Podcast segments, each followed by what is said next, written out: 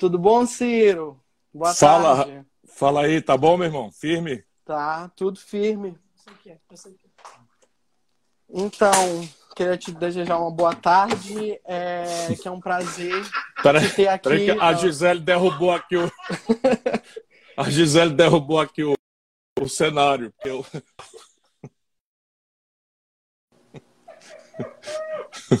Desculpa. Pronto, pode começar. Vindo. Tá. Tô lhe ouvindo bem, Renan. Tô ouvindo bem. Boa tarde, Ciro. Eu... Ah, legal. É, eu me chamo Renan. É, eu tô representando aqui a Becharts hoje para a gente entrevistar. É uma honra. Muito obrigado por você dar o seu espaço e a gente dar o nosso. Né? E aí eu queria te perguntar é, desculpa, é, estou muito nervoso, muito, muito. É, não fica não, relaxa, vamos conversar na boa. Ok. Não, eu, eu acompanho, eu gostaria, mas vocês, enfim, eu sou grato porque me deram a oportunidade já lá atrás na campanha, depois me acompanham, corrigem os meus erros, vão me orientando, não é? E vocês viraram uma coisa bem ampla, não é? um lugar que fala da estética, mas é um lugar também que fala de coisas muito graves, muito importantes, sem a caretice que a política tradicional brasileira tem nos imposto. Portanto, eu estou muito feliz de poder atender o convite de vocês. Eu queria citar algumas coisas. A gente tro trocar um pouco, você um pouco da política para a gente, a gente um pouco do mundo pop, da cultura pop para você. Hoje, no mesmo dia que a gente marcou a entrevista, a Beyoncé lançou um single novo é, chamado Black Parade, que é sobre os protestos que estão acontecendo nos Estados Unidos. Então a cultura pop tem cada vez a ver mais com essa coisa do ativismo, do, de lutar pelos seus direitos, pela política. Também outro episódio que eu quero te citar, não sei se tu ficou sabendo, mas os fãs K-popers, que a gente chama que são os fãs das cantoras sul-coreanas, é, eles derrubaram aqueles sites de denúncia que o governo Bolsonaro quis colocar pra, em relação aos, aos protestos antifascistas. E esse pessoal inteiro se reuniu ah, e fludou e derrubou o site. Então a gente está cada vez mais engajado com essa questão da política. E em relação e partindo daí, é, para quem não sabe, o Ciro está lançando um livro né, é chamado Projeto Nacional, O Dever da, da, Esperança, e eu queria que tu comentasse um pouco sobre ele, assim, quais são os assuntos, quais são as, as, as propostas, qual é o papel do público jovem, dos negros, dos, dos LGBTs nesse teu projeto. O, o projeto é uma tentativa de consolidar um diagnóstico sobre o que está acontecendo com o Brasil. Pensando em qualquer pessoa, pensando especialmente nos jovens, para quem a linguagem da democracia, que é a política, perdeu muito, muito sentido. Virou uma mistura meio de mentira, com caretice, com, com privilégio, quando não há pura e deslavada corrupção. E isso é um equívoco, porque fora da política não há solução para nada. Não é que bom que a, que a, que a, que a garotada do K-pop está tá entendendo isso, que bom que a Beyoncé não é, é, sempre foi, na verdade, ela venha mais explicitamente, mais contemporaneamente, ali em cima da agenda que está comovendo aí a comunidade norte-americana e mexendo com o mundo todo, porque eles têm uma influência quase instantânea.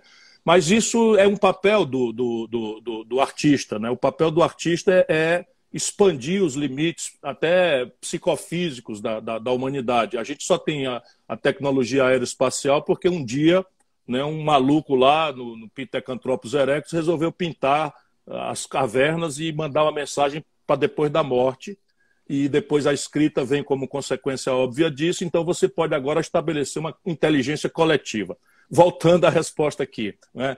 O livro, então, ele procura responder com o máximo de simplicidade, mas sem aviltar a complexidade do problema. Não é? O que está acontecendo com o Brasil? E aí é curioso, Renan, porque parece uma coisa que está no nosso nariz e que ninguém de nós quer ver ou não vê, porque as emergências do dia a dia, as paixões, os ódios, que são emoções humanas, enfim.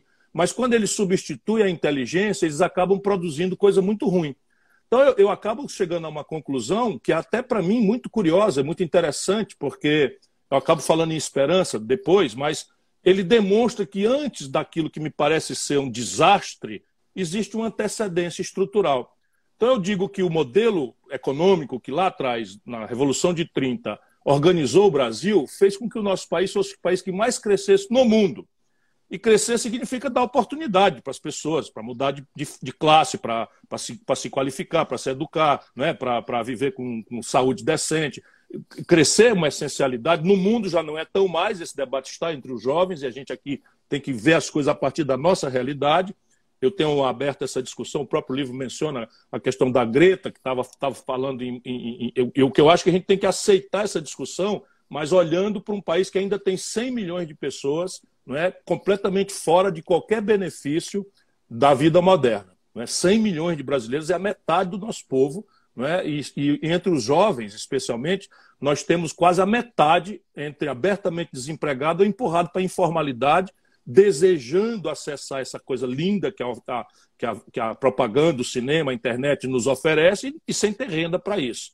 Resultado, frustração quando não revolta, e o desdobramento natural disso é a violência. Então, voltando, o, livro mostra que o Brasil foi o país que mais cresceu na história da humanidade, entre os anos 30 e os anos 80, e depois parou de crescer.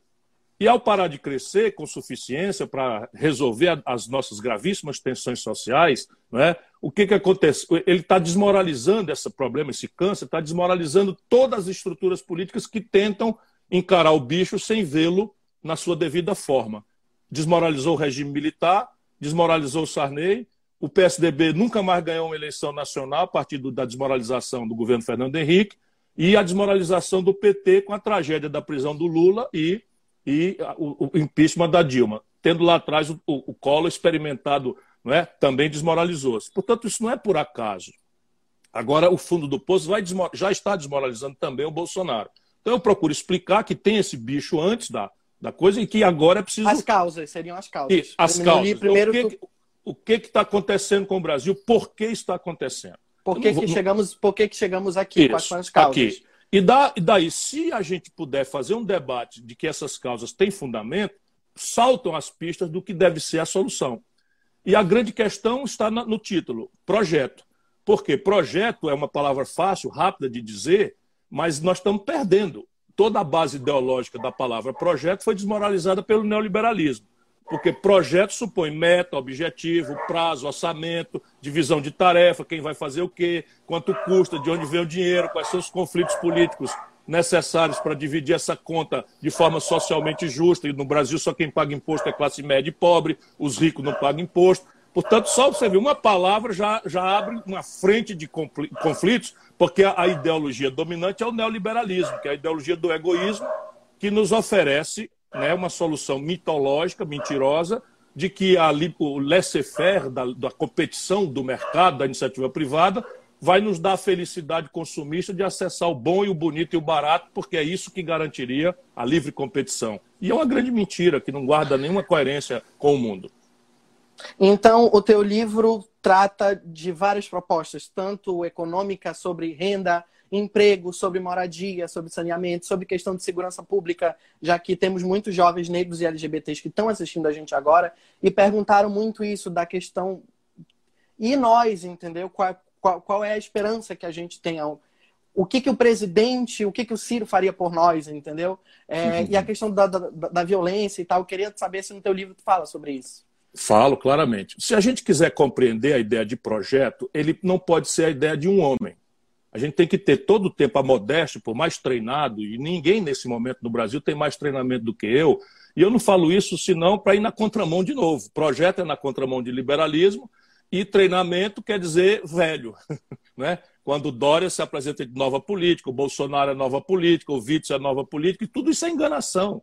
Não é? A gente tem que, tem que defender novas práticas, novas ideias, ou as boas ideias que foram abandonadas em nome não é, de uma concessão corrupta, fisiológica e demitida de, de uma aposta na inteligência do povo. Se você olhar todos os projetos, tem uma presunção de ignorância. Então, aqui está a minha coisa. Qual é a ideia desse projeto? Eu digo no livro. A ideia é que cada grupo social brasileiro possa identificar no projeto o seu lugar para as tarefas e para o benefício. Então, a própria pergunta tem que ser refraseada. Não espere que eu vá fazer para você isto, aquilo, aquilo outro. Eu estou propondo, venham fazer comigo.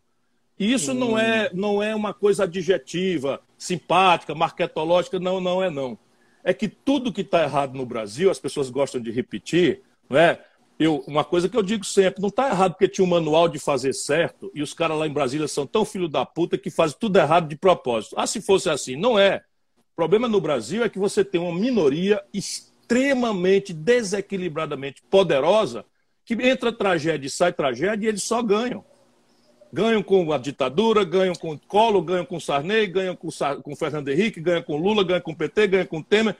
E são os mesmos caras. Então, é tu está dizendo que não adianta mudar de político se não muda a política. É exatamente isso. Eu devia adquirir essa habilidade de, falar, de falar numa frase. Não adianta mudar o político se não mudar a política. E aí, o que é que acontece? Nós precisamos não é, sinalizar um Brasil que eu estou propondo. Eu estou propondo que o Brasil se imponha, dentro de um grande debate, a tarefa de ser uma Espanha, sob o ponto de vista de indicadores de desenvolvimento humano, em 30 anos. Isso é um objetivo extremamente modesto, mas em tempos de absoluta inconfiabilidade, eu digo, então o Brasil precisa ter matrícula para jovem na universidade na proporção que a Espanha tem, renda per capita da Espanha, tem que ter um indicador de, mater... de atenção materno-infantil, de creche em tempo integral, de escolarização de nível médio, de capacitação para o trabalho em qualquer nível de maturidade tecnológica, científica, nos complexos industriais que nós celebrarmos como hum, caminhos para o Brasil não virar uma grande fazenda, um grande buraco da mineração e do agronegócio que depreda o meio ambiente, que mata populações tradicionais, que explora trabalho semi-escravo. Então, quanto custa fazer essa tarefa? Puxa dali e vamos dividir o dinheiro. Quem vai pagar o quê? Eu proponho concretamente tudo isso. Né? E aí, todas, todas mesmo, que eu pude anotar na minha longa convivência com o Brasil real, né? com a minha experiência de prefeito, de governador, de parlamentar federal, parlamentar estadual, ministro da Economia, ministro não sei de quê, tal. Tudo isso eu fui rebatendo com especialistas, pontos então, esse fala. livro, esse, esse, livro que tu fez, tu trabalhou com várias pessoas, não é uma coisa do Ciro Gomes. Não, do não, Ciro não, Gomes não. para o Brasil. Não, não. É uma, É uma união a, de várias pessoas. É, a compreensão metodológica é minha, que vem de longa data. E se você olhar, ele é quase um discurso. Porque foi consolidado a partir de reflexões que eu fiz junto à juventude brasileira na comunidade acadêmica, por regra. Né? Fiz também ambiente de banqueiro, fiz também ambiente de trabalhador, fiz ambiente de, de, de, de ecologistas, de ambientes estrangeiros, internacionais, e isso tudo em debates foram rebatendo a minha coisa. Mas eu, para trazer esse, esse filho à, à, luz, eu estou com essa sensação de ter trazido um filho à luz, não é? com muito orgulho assim do, da minha cria, mas eu, por exemplo, os números, eu passei uma equipe gigantesca, penteou todos os números, levantou, checou, contestou. Né? Eu não tenho, não tenho a menor pretensão de usurpar o ponto de fala de ninguém. Isso eu entendo, eu aprendi, aprendi também, não era assim. Não, é? não era assim, eu aprendi. Eu, eu posso ser solidário, mas eu não vou, jamais vou saber o que é preconceito, preconceito racial, embora eu experimente uma amostra grátis quando me chamam de coroné pelo, pela direita e pela esquerda, pelo mero fato que eu sou nordestino pouco importa se eu tenho qualificação, né? Eu sou um coronel, não tenho, não tenho empresa de televisão, não tenho rádio, não tenho empresa, não tenho sou sócio de ninguém, nunca recebi aposentadoria, enfim, mas coronel, ainda mais com um sotaque, que não disfarça, mas isso é uma amostra grátis minúscula, né? frente ao preconceito que a população, como diz o Bolsonaro, afrodescendente, né? que os negros têm, sofrem né? na vida. E eu, até, até, até o linguajar, eles estão exigindo que a gente mude e a gente vai aprendendo. Eu não tenho pretensão de acertar na partida. Eu era jovem governador do Ceará, eu criei aqui no Ceará a Associação das Prostitutas. Por quê? Porque eu tinha uma política pública de prevenção da AIDS não é, e de planejamento familiar feita em diálogo com as igrejas, que não precisei fazer, fazer discurso público nenhum, só mostrei para eles a tragédia, não é, que era a mortandade e tal, e começamos a, a fazer, e aí eu precisava ter uma interlocução. Eu criei essa associação na minha sala, no, no, no, auditório do Palácio do Governo, e até hoje elas existem. Aí alugamos uma casa, a partir dali tínhamos assistência médico-odontológica não é, para prevenção das doenças sexualmente transmissíveis, para distribuir material contraceptivo à, à vontade, se, se elas quisessem, né, para requalificá-las para o trabalho, se quisessem, eventualmente. Nenhum Isso há juiz... anos atrás? Olha, 1990 e... Olha, um, 91, 1991. É, então, já que tu comentou nesse assunto, é a segunda pergunta e a mais polêmica que todo mundo está perguntando.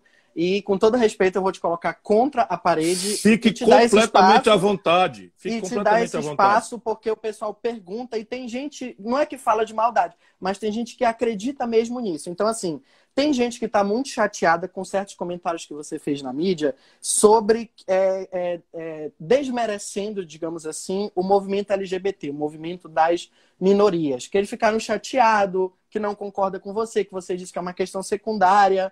E eu queria deixar esse espaço para ti, para poder explicar direito às pessoas ouvindo da tua boca, não lendo ou ouviu em algum lugar, qual é a tua opinião realmente sobre isso e se isso tem a ver com, com uma coisa que eu já vi tu comentando, que a gente chama de guerra híbrida. Óbvio. Se, se essa tua opinião tem a ver com isso aí. Eu queria que tu Lógico. explicasse para o pessoal Mas- entender. Lógico, primeiro, qual é a minha opinião? É? A minha opinião pode ser explicitada de um jeito mal criado ou de um jeito mais respeitoso, que é como eu quero fazer aqui. Mas no jeito mal criado, eu tenho rebatido um pouco essa desonestidade intelectual de algumas pessoas, e são poucas. Eu acabei de ser convidado pelos organizadores e as organizadoras da, da, da, da, da- da parada não é, LGBTQI, não é, para fazer um depoimento gravado junto com todos eles e tal. E sempre foi essa a minha relação, desde quando eu levei um grande esporro né, de um professor chamado Luiz Motti, eh, lá da Bahia, de um dos primeiros grupos eh, gays do Brasil, não é? e é um professor, um antropólogo, que me deu uma lição preciosa, porque neonazistas mataram um cearense a chute, e eu, na primeira reação, chamei um bando de viado. E ele mandou-lhe um esporro, e eu entendi na mesma hora que eu estava replicando cultura no ato de censurar o fascismo, que é basicamente a, a violência utilizada para discriminar pessoas. E eu, eu sou uma pessoa completamente humilde ao aprendizado, permanente. Então, agora, o que está acontecendo no mundo e no Brasil? Então, eu, já ia passar para a resposta é, mais educada. Vamos, vamos para a malcriada. Você prefere, se você está no Rio de Janeiro, ser governado pelo Crivella ou pelo Marcelo Freixo? Prefere ser governado pela qualquer que seja o seu olhar sobre a questão LGBTQI, sobre a questão das mulheres, sobre a questão do, dos negros, você prefere ser governado pelo Witzel, que recomendou que a polícia atirasse na cabecinha, ou pela Márcia Tiburi? Então, essa é, uma, essa é uma provocação que eu quero fazer, porque a gente tem que entender onde é que nós estamos. Eu não sou candidato a guru de costumes, Renan. Eu já pretendi governar o Brasil. E se eu quero governar o Brasil, eu tenho que ter humildade para entender o povo brasileiro. Não significa demagogicamente estar de acordo com o povo brasileiro nas suas diversas atomizações e fraturas. Mas eu tenho que estabelecer com eles um nexo dialético em que eu evolua com eles, em que eu aprenda com o povo, em que eu possa trocar, com base no estabelecimento de uma relação de liderança e de confiança, valores com o nosso povo. Então eu recebo, aprendo, mas eu também ajudo pelo exemplo, pelas ideias, pela ponderação, não é? E aqui está a diferença. Por que, que não é a Márcia Tiburi que se elegeu no Rio de Janeiro e foi o Witzel? Se ela tem a agenda politicamente correta inteira. Duvido que algum, algum membro da comunidade LGBTQI tenha qualquer queixa sobre o discurso da Márcia Tiburi. Duvido. Duvido que qualquer pessoa tenha um discurso de queixoso com relação à disciplina com que o Marcelo Freixo faz um discurso politicamente correto para todas as minorias. Isso quer dizer que é defeito deles? Não, parabéns para eles. Eu, sou, eu, eu iria jantar com eles mil vezes se houvesse mil convites para jantar com o Witzel ou com o Crivella, ou eles, eu preferia as mil vezes jantar com eles dois. Compreende? Sim. Por que, que eles se elegeram? A questão é essa. Por quê? Porque os dois, como demagogos, foram em cima da moral popular e aperfeiçoaram seus projetos fascistas, sectários de poder em cima da agenda identitária, que é legítima. Que é então correta. quer dizer que tu não está minimizando, não é alguma coisa não, secundária. Mas como? Se eu conheço o Brasil, tem uma história. Eu tenho, eu tenho uma história, eu conheço o Brasil. Porque o povo acha isso. Muitas pessoas não, estão chateadas é, isso, isso achando é, que tu tá isso, do lado. Isso, isso é petista é bandido. Evangélico. Isso é petista bandido. Sabe quantos deputados federais os evangélicos fizeram titulares no Ceará, que é o meu estado, onde eu tenho ganho as eleições até essas presidenciais recentes? Nenhum. Nenhum. Sabe quanto o Camilo Santana tirou para a votação dele na reeleição agora? 80%. Sabe qual é a opinião da comunidade LGBTQI do Ceará? sobre nosso comportamento em relação às causas deles, pergunta aqui. Sabe? E só que eu não precisei colidir com a moral popular. Então, entendi. Tu tem um motivo para falar o que. O motivo é o seguinte. O é... Qual é o motivo? Não, o motivo Explica é o seguinte. Gente. O motivo está no livro também. O motivo é o seguinte: ciclicamente, vamos pegar aqui um tema que não está na sua pergunta, só para dar um exemplo prático. Ninguém no Brasil dá centralidade ao debate, ninguém que eu digo da grande mídia, né, os grandes intelectuais e tal, ninguém fala em aborto. Já reparou isso? Qual foi a última vez que você ouviu uma polêmica sobre aborto nesses anos no Brasil? Eu vou dizer, 2018. Por quê? Eleições. Então, percebe a conveniência e o oportunismo? Isso foi descoberto, não é? Pela, pela direita norte-americana. Isso seria a guerra híbrida? Tu pode Essa é a guerra híbrida. O que, que, seria? A guerra híbrida é o seguinte: o que está em debate numa eleição para prefeito do Rio, para governador do estado do Rio ou para presidente do Brasil, na centralidade do povo, você pode criticar, até porque isso é uma coisa de classe. Percebe? Na, centra, na, na centralidade do povo, quando ele vai para a eleição, ele não acredita na política. A política é um barulho, é um ruído frustrante, decepcionante, quando não é a mera notícia podre de, de roubalheira que perpassou da esquerda para a direita, da direita para a esquerda, com a sensação que é de propósito generalizada na televisão para desacelerar as capacidades populares de transgredir o status quo, o conservadorismo. Então, a centralidade na cabeça do povo é emprego, saúde, não é? é transporte público, que está custando mais caro do que as outras coisas, comida, porque a fome voltou ao lado dos brasileiros, violência, violência, sabe, narcotráfico disputando o adolescente ou para entrar na gangue ou para ou, ou ser é, viciado ou ser dependente e o pai a, a, foi embora e a mãe sustenta a, a família apavorado com essas coisas todas. Então a centralidade da cabeça do povo, quando ele há força psicológica da dependência extraordinária do Estado, que a burguesia não entende. Você ser rico em São Paulo, a política pode ser uma opção. Você ser rico em Fortaleza, a política pode ser uma opção. Mas para a esmagadora maioria do povo brasileiro, a política é a diferença entre ter ou não ter um médico no posto de saúde. É a dispensação do remédio ou ele não vai tomar o remédio porque não tem dinheiro para comprar. Compreende? E aí, de repente, porque são questões justas, é aí que está a elaboração e a desonestidade do debate vil que aposta na ignorância das pessoas.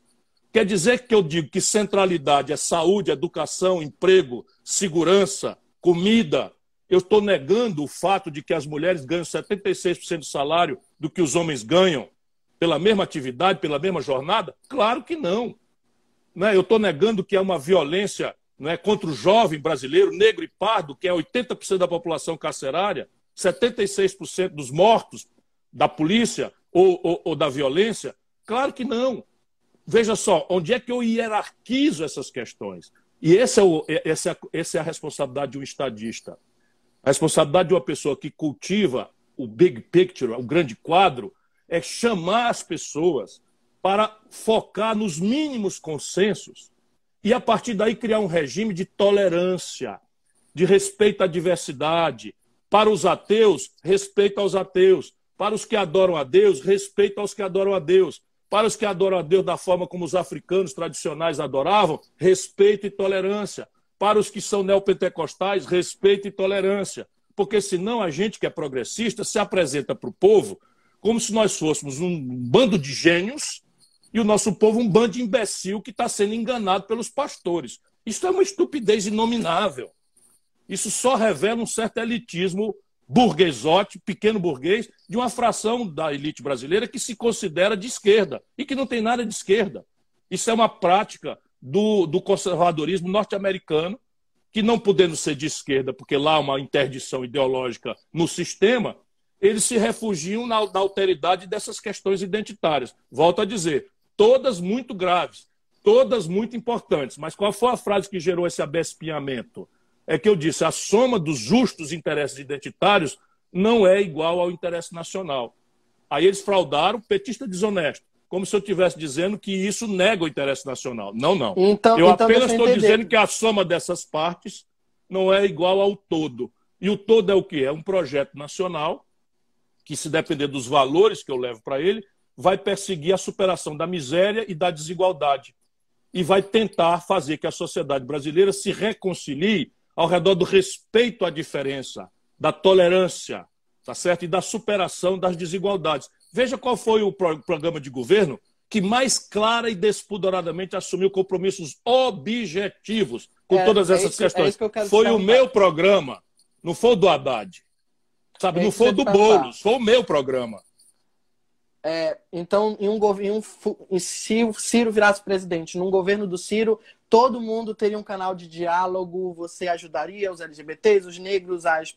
você conversaria. Se não você estou... manteria senão, um diálogo. Senão eu estaria traindo as minhas convicções de vida, Renan.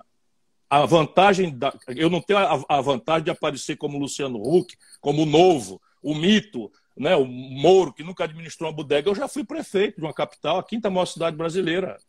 É só examinar. Se tiver boa fé, e, a, e, e as pessoas têm por regra boa fé, examina. O que, é que eu andei fazendo quando eu tive o poder na mão como governador? Né, eu estou dando exemplos práticos aqui. Eu ganhei o Prêmio Mundial de Combate à Mortalidade Infantil. Hoje o Ceará tem a melhor educação pública do Brasil. Você acha que isso é possível ser um envolvimento completo e orgânico da comunidade? Das mulheres, se a gente quiser dizer com clareza. Sabe o que, é que aconteceu? Que nenhum, nenhum desses aí de conversa fiada da boca para fora, nenhum deles tem a minha biografia. Por exemplo, eu, prefeito da quinta maior cidade brasileira, que é Fortaleza, né? Eu, eu, moro onde as pessoas procuram passar férias. Né? Eu governei essa cidade com 29 anos de idade. Metade dos meus secretários eram mulheres. Sabe quando era isso? 1989. Eu governei o estado do Ceará, um lugar machista né, do Nordeste, de cultura. Na verdade, nem é. Né? Somos muito mais um matriarcado recém, recém superado das comunidades indígenas, mas acabamos reproduzindo cultura, reproduzindo piada né, machista. Isso tudo eu fui aprendendo porque eu nunca fui machista, mas fazer piada, reproduzir piada, quantas vezes de mau gosto, até que a Nilce, que foi reitora da UFRJ, e minha colega no Ministério, já morreu, me disse: Olha, Ciro, você é muito engraçadinho, as piadinhas são todas engraçadas, e eu te conheço e sei que você não tem nada de machista. Mas ao fazer piada e rir de piada, você está reproduzindo cultura. Nossa, caiu uma ficha do tamanho de uma tonelada dentro da minha alma, porque, opa, tem toda a razão. Nunca mais eu achei graça, porque agora tem um filtro, mas eu adquiri o filtro. Antes de adquirir esse filtro, eu fui governador. Quase metade dos meus secretários eram mulheres. Eu criei o Conselho Estadual dos Direitos da Mulher, no Ceará. Fui eu que criei. Eu criei a Polícia, Polícia Militar Feminina, que o Ceará não tinha, a polícia não queria de jeito nenhum. Forcei a mão para criar a Polícia Feminina. Ou seja, eu tenho uma obra que me antecede a qualquer converseira mole com que se queira enfrentar um debate dessa natureza. Porém, ou a gente enfrenta esse debate da natureza, ou nós vamos todos jantar juntos com a Márcia Tiburi e o Freixo, e quem vai governar o Brasil é o Bolsonaro, o Witzel e o, e o, e o, e o, e o, e o Crivella, bispo da pois Igreja é, Universal. É, deixa eu tentar organizar. Então, não foi porque tu disse é, isso, tu, que, essa declaração, que tu quis minimizar essa que, essas questões claro que, que num governo teu, mas é porque assim eu fico pensando sobre que o Bolsonaro se elegeu em cima do kit gay, que não era verdade. O Haddad ia dar mamadeira de piroca e, e o Pablo Vittar roubou dinheiro do, do, hospital. Todo mundo sabe que isso não é verdade, mas parece assim. Todo que... mundo sabe. Nós que vamos para o jantar com a Massa Tiburi, nós que vamos para o jantar com o Freixo, não, todo todos mundo nós sabe sabemos. Que, que, era mentira. A esmagadora maioria do povo não sabia, pelo contrário, acreditou. Essa é a questão. Você não entendeu o meu argumento. Se a interlocução hum. é o povo, a esmagadora maioria do povo brasileiro acreditou. Essa é Usando esse debate, essas questões. Por quê? Porque havia uma aderência, isso é que é a tal guerra híbrida, é você pegar temas e, em cima de certos argumentos que têm aderência, mentir.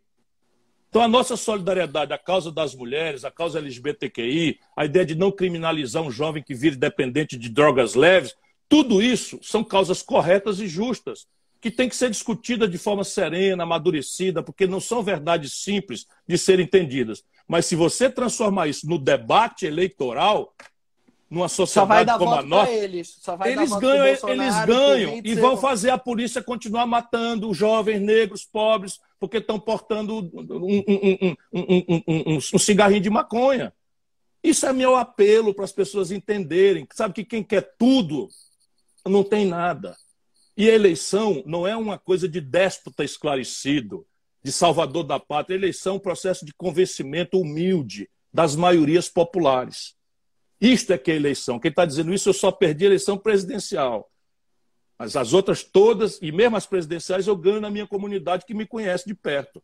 E é, não é porque eu faço milagre, é porque eu tenho uma relação séria, sabe, de conversar com as pessoas concretamente, como adultas. Tal. E aí você desce na periferia, como eu desço, e aí você encontra depoimentos impressionantes. A mãe dizendo que o pastor da igreja, não sei das quantas, deu dinheiro para ela pagar o traficante e o traficante, com isso, não matou o filho dela. E aí fica lá o destro esclarecido dizendo que o povo vai para o templo enganado pelo pastor. Claro que tem enganação de advogado, enganação de médico, tem enganação também de religioso. Mas é preciso respeitar o povo, aprender com ele e ajudá-lo a entender as coisas. Entendi. Então vamos para outra pergunta polêmica, que é, foi a segunda é, em relação às eleições de 2018. Muitas pessoas, eu não estou falando de petistas e tal, estou falando de pessoas que realmente acompanham a política assim meio de longe, às vezes leem, e elas se sentiram decepcionadas, algumas ficaram com raiva de você, achando que você tinha virado isentão, porque você criticava o PT, criticava o Bolsonaro, de você ter ido para Paris. Então, assim, é... eu queria saber por que que tu não ficou e fez campanha para o Haddad, se, se tu não era contra o Bolsonaro por isso. Eu queria que tu explicasse o motivo uhum. de uma forma respeitosa para as pessoas entenderem. Sim, todo mundo que está de boa fé nisso merece a minha repetida e já em um milhão de vezes repetida explicação. Vou fazê-la de novo. A primeira é uma obviedade. Isso é uma mentira que o lulopetismo de, Deixa eu te perguntar, tu tem algum problema com o Haddad? O Haddad é seu amigo pessoal? Pessoal, sim, nenhum problema com ele. Agora, Você política... não teria problema em fazer campanha para o Haddad? Pessoal em nada. Pelo contrário, nós sempre fomos amigos. Eu vinha de ano, ano antes ter apoiado ele para prefeito de São Paulo na reeleição. Eu indiquei o vice dele, apoiamos juntos. Aí ele, ele tirou 16% dos votos, perdeu Inclusive, a eleição eu, eu fiz uma pesquisa e eu queria que tu me confirmasse. Vocês chegaram a conversar por, por intermédio de algumas outras pessoas para que o Haddad fosse para que o Haddad fosse o teu vice. Só que não, o Lula preferiu. Não, não, não, isso é a versão dos jornais. Nós conversamos muito porque a minha tese, que começa a explicar a questão do meu afastamento da campanha, eu votei nele, não é? No Ceará eu tirei o primeiro lugar no, no primeiro turno, Bolsonaro tirou um distante terceiro lugar, e no segundo turno o Haddad tirou 71% dos votos e o Bolsonaro 23% dos votos aqui no Ceará. Então, assim, eles não me respeitam porque eles não respeitam ninguém, esse, esse lulopetismo corrompido. Mas deixa eu explicar, então, racionalmente. Aquelas eleições, e era fato das nossas conversas antes, aquelas eleições ninguém sabia quem ia ganhar.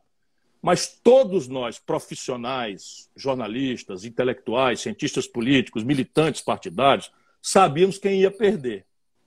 Então, as eleições de 2018 estavam perdidas para o petismo.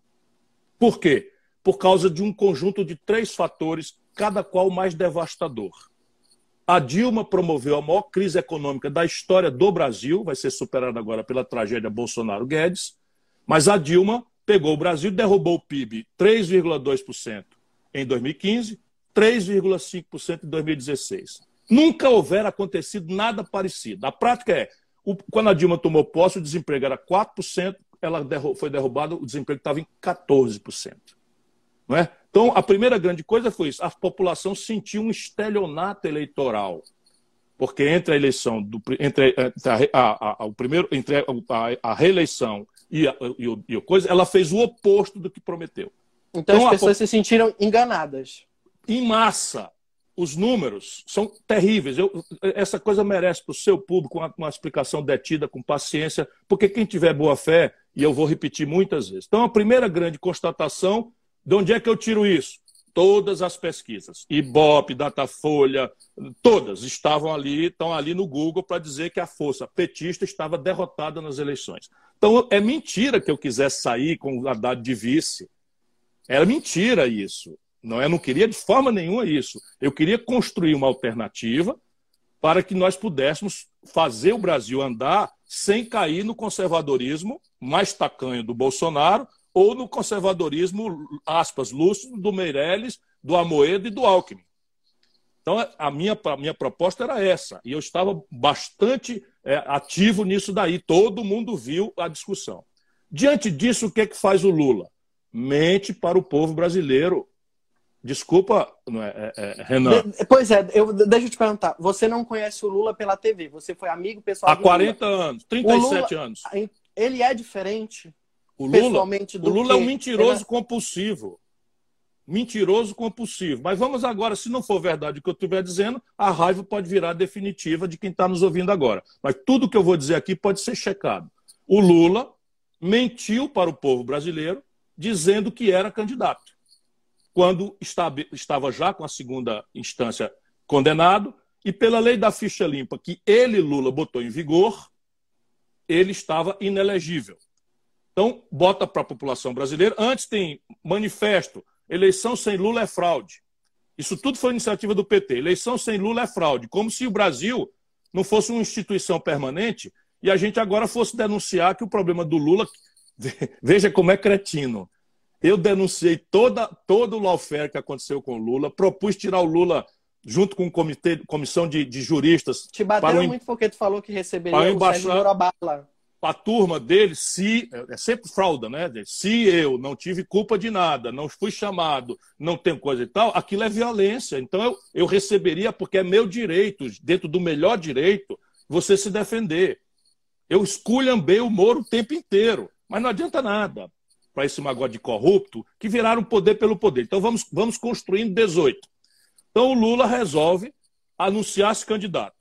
Na sequência, o Lula me chama, Renan, em público, o Lula me chama para cumprir esse papel sujo que o, o Haddad aceitou cumprir, de ser o vice de uma chapa fraudulenta. Tu não aceitou por causa Eu não disso. aceitei publicamente. Isso é uma falta de respeito. Não, isso só vai dizendo que eu não estava interessado no apoio do PT, nem querer ser o candidato com apoio do PT. Eu queria construir uma alternativa, porque eu sabia que o PT estava derrotado naquelas eleições e todas as pesquisas me davam sustentação ao argumento. Não aconteceu nada, ok, vamos para a luta. Aconteceu a mentira. 30 dias antes da eleição, Lula sai, bota o Haddad, e aí vamos agora ao cruel. Vamos agora ao cruel. Aconteceu o primeiro turno, isso são números. Renan, entra no Google, deixa eu falando aqui, entra no Google e socorre teus ouvintes, teus telespectadores Não, eu, eu tenho os números, eu só estou esperando terminar. Então vamos lá. Eu, ia... eu, tirei, eu tirei 13 milhões de votos, a Marina tirou um milhão de votos. O Alckmin tirou 4 milhões de votos. Sim, 13, é milhões. 13 com 5, 18, com 1, 19. Né? E o Haddad tirou 29. Some aí 29 com 9, com, com 19. Dá 38. O, o, no segundo turno, o Bolsonaro tirou 57 milhões de votos. Não, eu e tenho veja, dado... E veja que só para. Eu estou só dizendo, botando os votos do Alckmin, que não tem nada a ver. Os da Marina, que não quer nem ouvir falar no PT. A Marina, que é uma figura extraordinária, dedicada a vida inteira, fundadora do PT, foi a primeira vítima de um gabinete de ódio produzido pelo lulopetismo corrompido, que, que, que, que desqualificou a Marina na, na eleição da Dilma.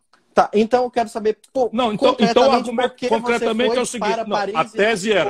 Eu fui, eu fui pelo seguinte: na noite, na noite do resultado, eu também está na internet isso daí, eu desci aqui embaixo e anunciei que ia ouvir o meu partido, mas que já ia sentar na reunião dizendo que ele, Bolsonaro, não.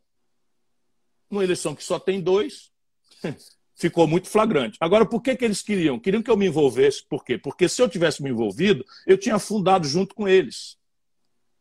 Essa é a razão pela qual não fui, porque eu vi o Brasil vai se ferrar e a gente precisa preservar uma força eu tive quase 14 milhões de pessoas comigo, apesar de ter 38 segundos na televisão, de ter sido sabotado de forma criminosa. O Lula é, chantageou o PSB, sacrificou a candidatura da Marília Reis em Pernambuco, sacrificou a candidatura do Márcio Lacerda em, em, em Belo Horizonte, em, em, Minas Gerais, sacrificou a candidatura da Dilma aqui no Ceará, que ia ser nossa candidata ao Senado, e o Lula se acertou com o Eunício Oliveira e com o Renan Calheira, que ele chama de golpista, e aí queria que depois de tudo isso eu fosse me agarrar com esse povo em nome de quê? De ser derrotado junto. Então, Só isso. Então o problema não foi fazer campanha para o Haddad no segundo turno ou ser contra não. o Bolsonaro. O problema foi outro, o seu motivo. O problema é o seguinte: eles destruíram a condição do Brasil ter saída.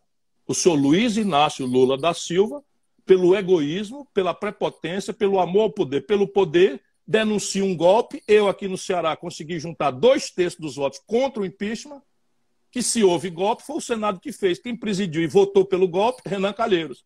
Quem presidiu e votou pelo golpe, Eunício Oliveira. Com quem que o Haddad estava nas eleições de 2018, um aninho depois?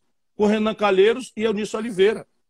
O Lula botou Michel Temer na linha de sucessão, eu protestei na época. Tá tudo nos jornais, eu chamei o Michel Temer de ladrão, o Lula, o, o, o Michel Temer me processou. O Lula entregou Furnas para o Eduardo Cunha roubar e virar presidente da Câmara. Aí, então, que que todos acontece? esses motivos te mas fizeram... Mas um pouquinho, mas tem mais uma historinha. Hum. Lá atrás, quando a ditadura militar estava se acabando, o Tancredo Neves conseguiu fazer um grande entendimento e, por dentro do colégio eleitoral, precipitamos o fim do regime, do regime militar com a eleição do Tancredo Neves, um estadista. O Lula ficou contra. Pelo Lula, o Maluf tinha ganho no colégio eleitoral. Jovens, entra aí no Google, por favor. Entre no Google.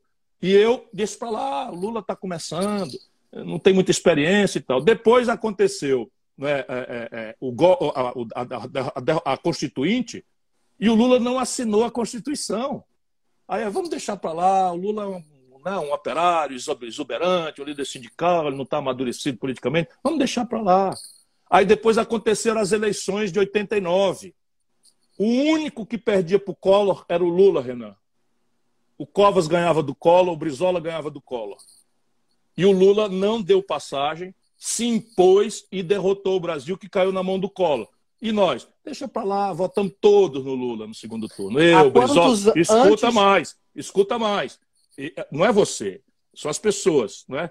Para entender que essas coisas não são assim. O que estavam querendo de mim agora, eu estou dizendo que eu já fiz. Fiz no colégio eleitoral com o Tancredo e o Lula ficou com o Maluf, na prática.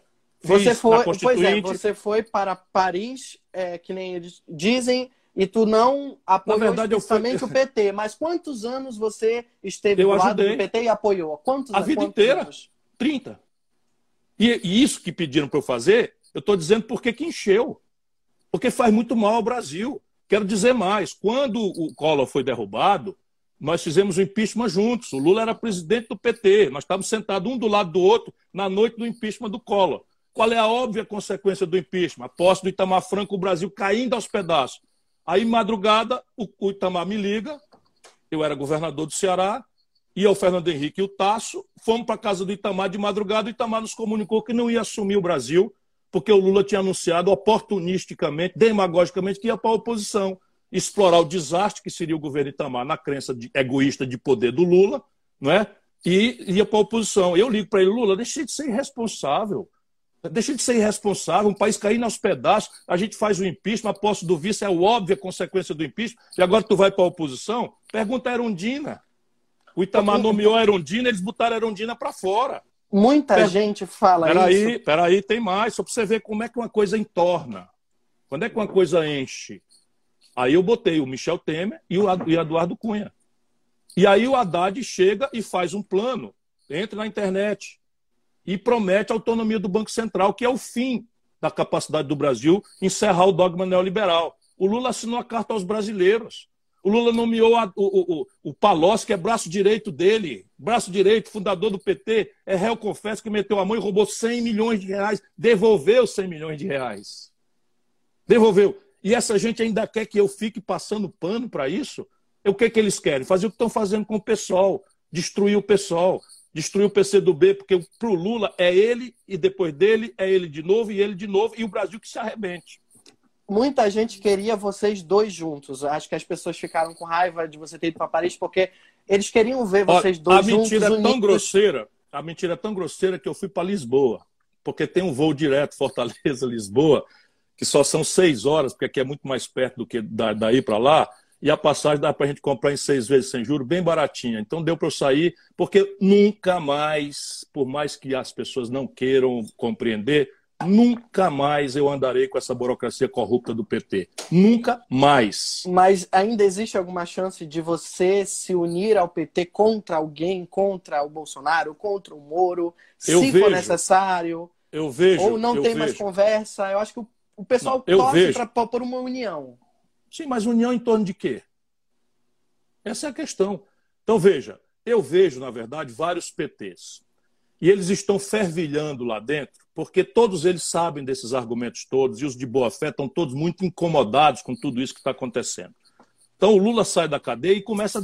Você sabe qual foi a reação do Lula agora na prisão do, do, do na prisão do, do Queiroz? A reação do Lula repetiu uma obviedade, mas na verdade está pensando em si.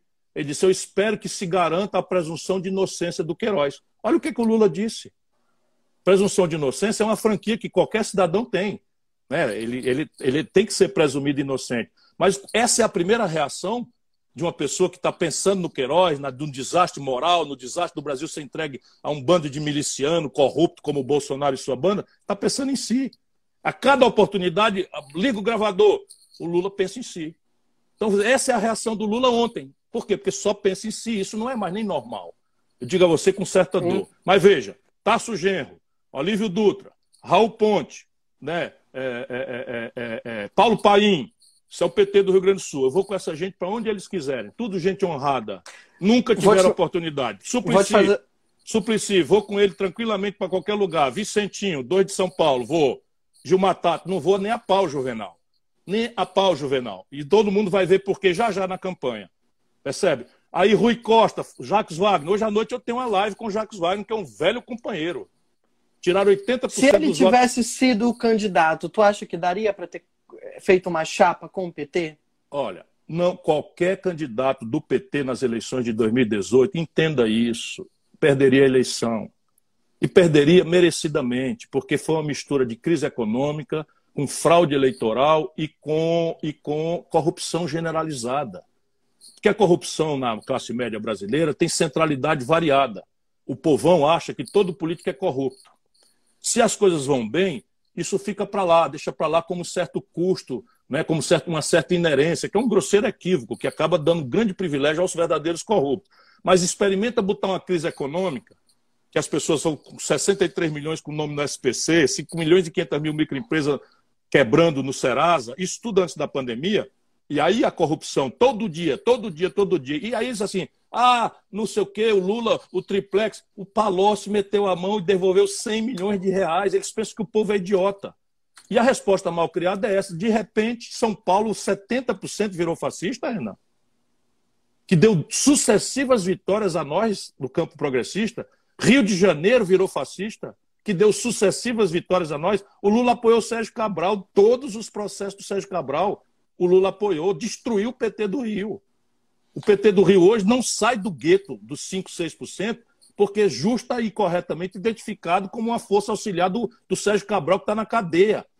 Percebe? O, o, o, Minas Gerais deu vitória para Dilma contra o Aécio. De repente, 70% vota no Bolsonaro e eu sou o culpado? Não há nenhuma autocrítica, nenhuma. Espera um pouquinho. Agora, se eles querem chamar o nosso povo de fascista, boa viagem. Eu quero é entender por que, que o nosso povo que sempre ajudou o Brasil, agora virou para o outro lado. E humildemente me reconciliar, nos reconciliar com o nosso povo. O sul do Brasil votou 70% no Bolsonaro. O norte do Brasil, 70% no Bolsonaro. O centro-oeste do Brasil. Os eleitores do Bolsonaro já não foram eleitores do Lula? A esmagadora maioria, sem dúvida. Mas então, e, por que, que eles não votam mais, mais no PT? Porque se sentiram enganados, perderam o emprego. O crédito que tinham virou nome sujo no SPC, e no fim da tarde, desempregados e com o nome humilhado no SPC, chegaram em casa e viram a ladroeira da mulher que o Lula mandou, né, para o poder que as pessoas votaram, porque no Brasil o culto à personalidade agora substituiu uma reflexão de esquerda. Só no Brasil, culto à personalidade é uma coisa de esquerda. Então, deixa eu te perguntar. Aliás, só no Brasil não, só nos regimes autoritários. O Stalin também cultivava isso. Para o futuro é, agora se cogita uma frente ampla alternativa ao PT, que é uma coisa que você já vinha, vinha vindo construindo. E o pessoal está perguntando se a Marina vai ser a sua candidata a vice formando a chapa Cirina. Tem uma campanha cada vez maior na, na internet. E, e com que partido isso está falando? Eu queria que tu contasse um pouco sobre essa frente ampla. Eu falo tudo, não precisa, não precisa nem, nem, nem bater, eu já vou, já vou entregar tudo. então, repare, nós precisamos ajudar o povo a entender esse tamanho dessa confusão que está em cima das, nossas, das costas do nosso povo. E é papel de quem tem mais experiência, de quem tem mais responsabilidade na vida pública, ajudar a iluminar isso. Então, nós temos hoje, Renan, três urgências. Essas três urgências pedem uma aliança a mais ampla possível. Não tem que pedir carteirinha, nem, nem biografia ideológica, nem nada. Para enfrentar as três emergências. A maior do Brasil, e é um problema brasileiro, que é o enfrentamento anticientífico, genocida, que o Bolsonaro está impondo ao trato da questão da pandemia. Quem quiser duvidar disso, sabe que no Ceará morreram mais gente do que na China. Então a China tem 1 bilhão e 200 milhões de habitantes, morreu menos gente do que no Ceará. Porque o Bolsonaro não permitiu a proibição dos voos e no auge da pandemia na Europa, nós estávamos recebendo aqui 30 mil turistas provavelmente infectados e explodiu no Ceará antes do resto do Brasil, porque Fortaleza, volta ali dizer, recebe 30 mil turistas por semana.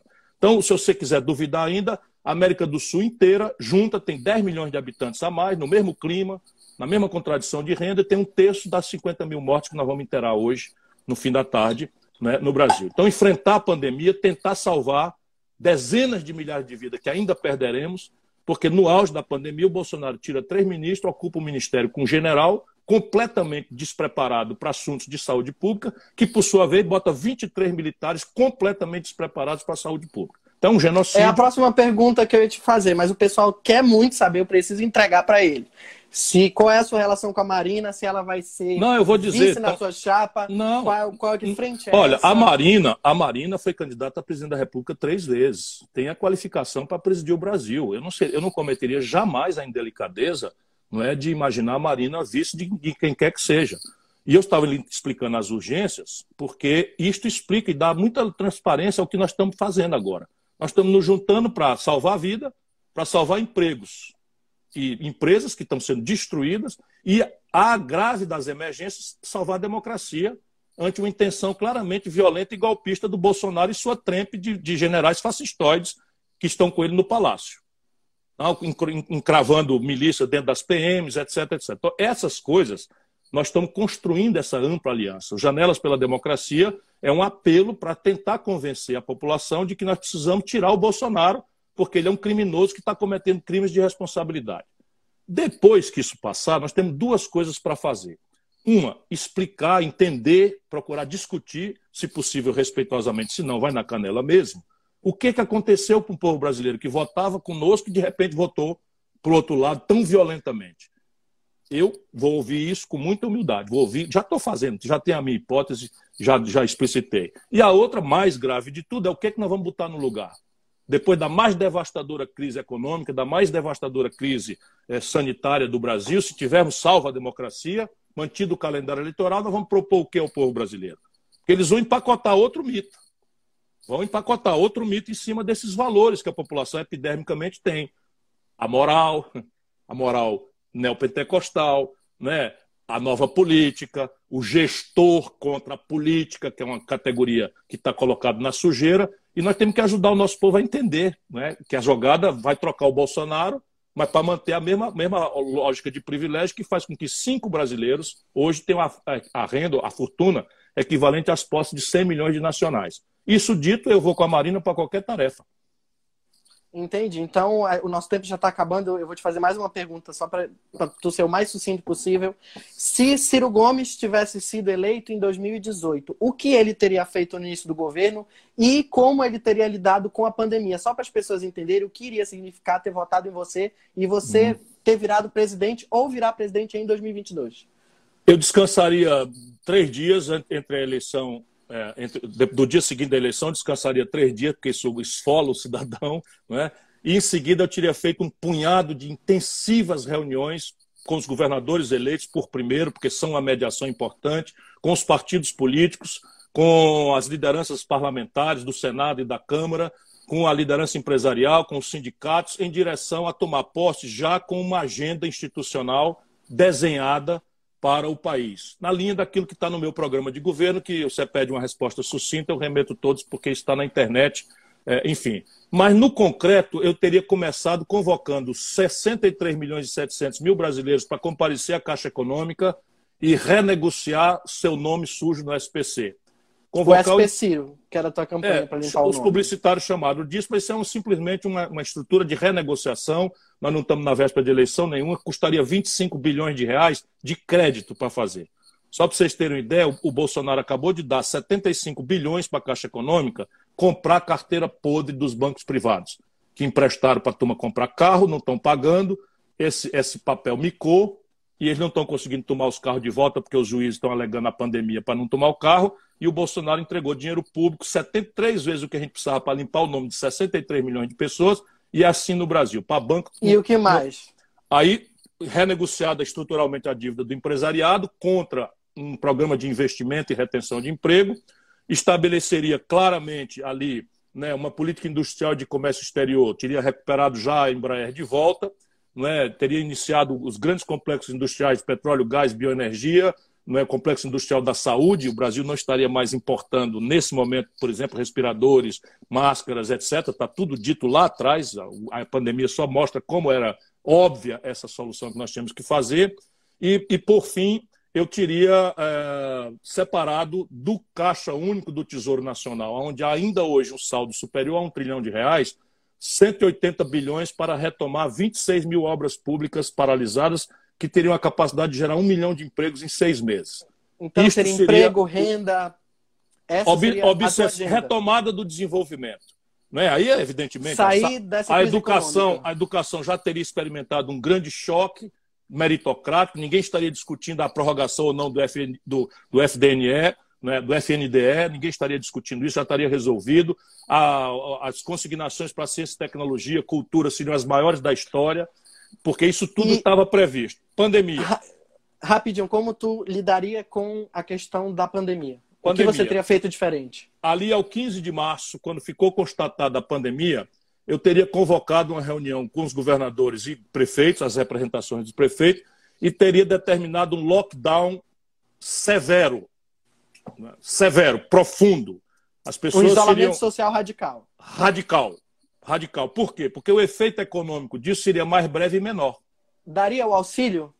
Evidentemente, é que só que seria de uma vez só, com um cartão de débito mandado pelo correio para a casa das pessoas, para não ter aglomeração nas, nas filas da Caixa Econômica, que no Nordeste, pelo menos, virou o maior vetor de contaminação no interior. Então, tudo isso e seria. Como é que ficariam os respiradores, os hospitais? Um comboio, eu anunciei tudo isso na época, um comboio da Força Aérea está, iria buscar aonde tivesse excedentes, mas especialmente na China, não é? é com que eu teria já acertado um regime de preferências comerciais pela diplomacia, não é? lastreando com uma garantia para eles de fornecimento de, de, de, de, proteínas animais, vegetais, das quais, são muito, das quais eles são muito dependentes do Brasil, minério de ferro e petróleo. Então, a nossa live está encerrando. Eu queria ficar mais um pouquinho, mas então Pode vou ficar mais perguntas um rápidas. Quem é que está Não, te é porque já vai é encerrar. Alguém vai encerrar. Ah, tá. Por mim fica, não tem problema. Me dá mais cinco minutos? Fica à vontade, eu tô, com, eu tô com muito prazer aqui. Não, é porque já, já vai encerrar. Preciso que alguém que alguém mexa aqui. Quem mexe? Não sei. Não sou eu. É o Vicente? Vicente, se der, prorroga aí. Não, não dá. Cinco minutos. Bora, vai lá, aproveita aí, se cair, caiu, a gente volta. Tá, eu quero que tu mande um beijo para as POCs. Ah, um grande tá beijo para as POCs, todas minhas lindezas. E o pessoal tá perguntando quem é a rainha do pop, se é a Katy Perry a Lady Gaga. Respeita, é a, respeita a minha é? velhura, né? O camarada que acabou de chegar de um show da Cher não pode deixar ela fora disso. A Katy Perry, o meu filho Yuri, de quatro anos, ama. O meu filho Gael, de quatro anos, ama. A Lady Gaga eu adoro também. A Katy Perry já falei. E a Beyoncé. A Beyoncé. A Beyoncé, eu já inclusive usei o nome dela para fazer um meme que ganhou a vida aí na internet. Eu amo a cultura pop, amo, amo mesmo. E o pessoal tá pedindo para tu ouvir com a Gisele o novo álbum da Lady Gaga, Cromática, para tu dizer Ih, rapaz, gente, ela já me falou. A Gisele pois me é, falou, disse que é tá maravilhoso. Pedindo. Eu vou Fala, ouvir. Vou, eu vou é, ouvir o Cromática.